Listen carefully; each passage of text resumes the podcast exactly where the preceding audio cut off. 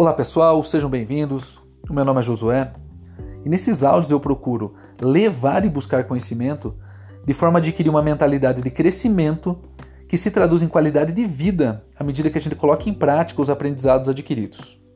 E o tema que eu escolhi para hoje é a importância de se ter objetivos claros. E no decorrer dessa conversa, eu vou atrelar esses objetivos à inteligência financeira. Então, para dar um exemplo sobre o tema, eu trago à nossa imaginação uma pessoa que saia para caminhar. Isso, para andar mesmo, andar a pé. E dessa forma, no decorrer dessa tarefa, ela toma várias boas decisões, como se hidratar de hora em hora, passar protetor solar, escolher um tênis adequado, estar vestindo vestimentas leves. Então, ela tomou boas decisões, está bem intencionada, porém, no decorrer da caminhada dela, ela percebe que retornou ao mesmo local. E sai para caminhar no dia seguinte, na semana seguinte, no mês seguinte e durante anos. E percebe que o esforço dela está sendo cíclico, ela está andando em círculos. Ou seja, eu me esforço, tenho boas intenções, me dedico, mas o resultado ele não está se traduzindo em qualidade de vida, não está sendo concreto, não está trazendo aquelas conquistas que um dia, quando eu tinha sonhos grandes, eu me propus a fazer. E agora eu convido a gente a buscar em vários aspectos da nossa vida essa ilustração acontecendo.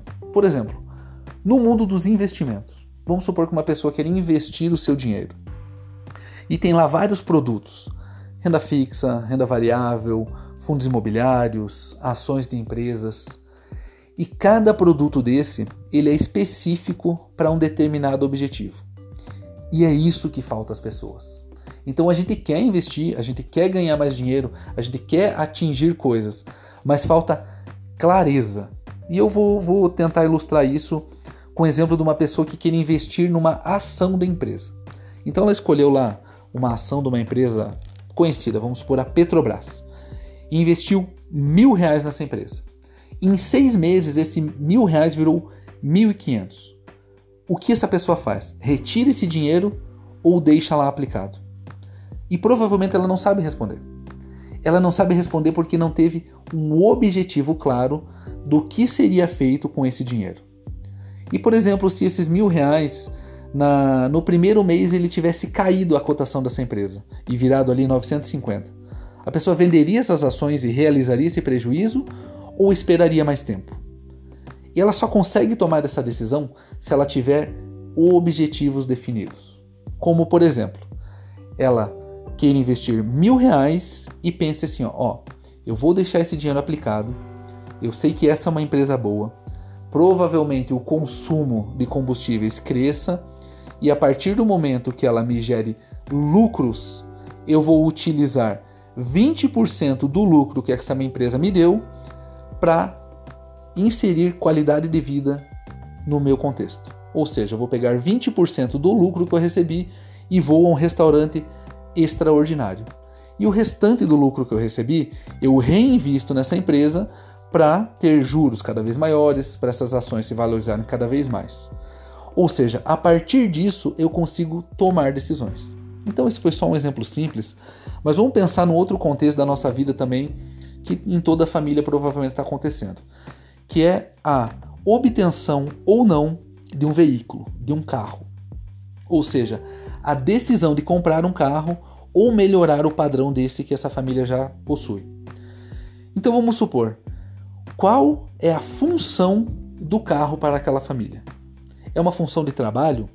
Então eu sei que eu vou ter que escolher um carro que possibilite as tarefas daquele trabalho. Vamos supor que aquela família tenha uma empresa de roupas.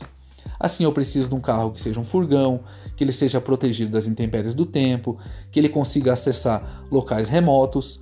Ou seja, a partir do momento que eu tenho o objetivo, eu consigo direcionar para o carro que eu quero. E, por exemplo, vamos supor um estilo de vida também, uma pessoa que pratica esporte. Então, ela vai escolher um carro que possua aqueles estribos na parte de cima do carro que possa transportar uma prancha de surf, uma bicicleta ou outros materiais de acampamento, por exemplo. Ou seja, a partir do momento que eu tenho objetivos, eu consigo tomar as decisões menores. Ou seja, eu tomo boas decisões rumo a algo já definido. E para ilustrar uma parte final, eu quero falar, por exemplo, sobre viagens. Muitas vezes a gente não realiza grandes viagens ou médias porque não planeja elas. Porque fica pensando assim: ah, lá para o final do ano eu vou planejando.